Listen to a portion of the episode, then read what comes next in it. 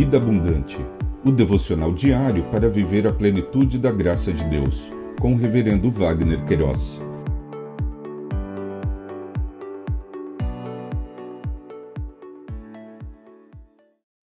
Olá!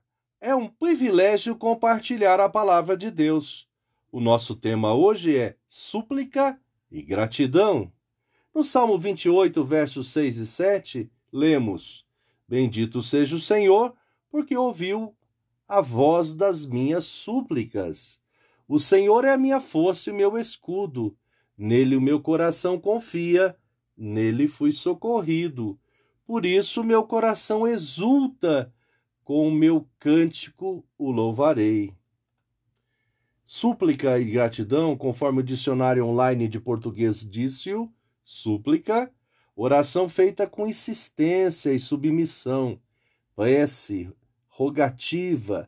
Deus ouviu a minha súplica. Gratidão, reconhecimento por um benefício recebido, agradecimento, dar provas de gratidão.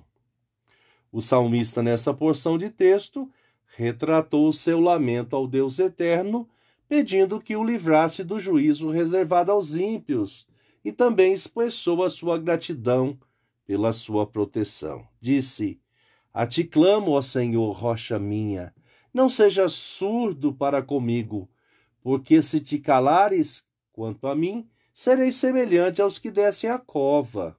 Ouve a voz das minhas súplicas, quando a te clamar por socorro, quando erguer as minhas mãos para o teu santuário. Não me arraste com os ímpios, com os que praticam a iniquidade, eles falam de paz ao seu próximo, porém no coração tem perversidade. Paga-lhes segundo as suas obras, segundo a maldade dos seus atos, dá-lhes conforme a obra de suas mãos. Retribui-lhes o que merecem.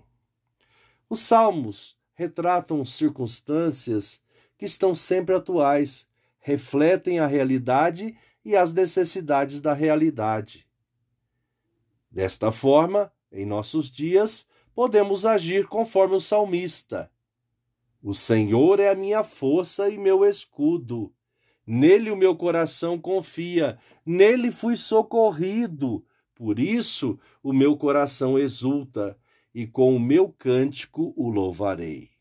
O Senhor é a força do seu povo, o refúgio salvador do seu ungido salva o teu povo e abençoa a tua herança, apacenta-os e exalta-os para sempre. Pensamento para o dia. Obrigado, Senhor, porque és o nosso Salvador. Deus te abençoe.